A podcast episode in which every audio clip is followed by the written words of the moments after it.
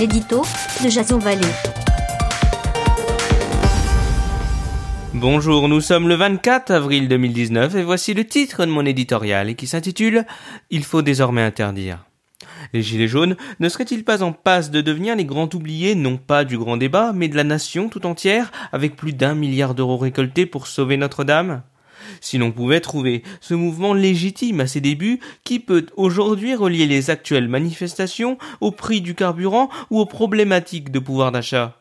On se souvient des vitrines taguées d'inscriptions antisémites en février dernier à Paris et de la violente prise à partie du philosophe Alain Finkielkraut, sans oublier les récents propos scandaleux tenus envers les forces de l'ordre, je cite, suicidez-vous.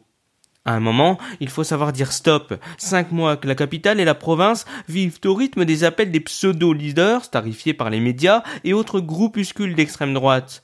On nous dira qu'il ne faut pas tout mettre dans le même sac, mais qui, justement, sac les vitrines des commerçants chaque semaine? Que font nos hommes politiques, trop occupés par le scrutin des européennes, lorsqu'ils ne sont pas au ski ou en boîte de nuit? Ce grand débat a été d'une supercherie sans nom, une parenthèse qui n'aura rien éteint à la colère de cette majorité silencieuse qui en a marre d'assister à ces scènes de villes assiégées et saccagées.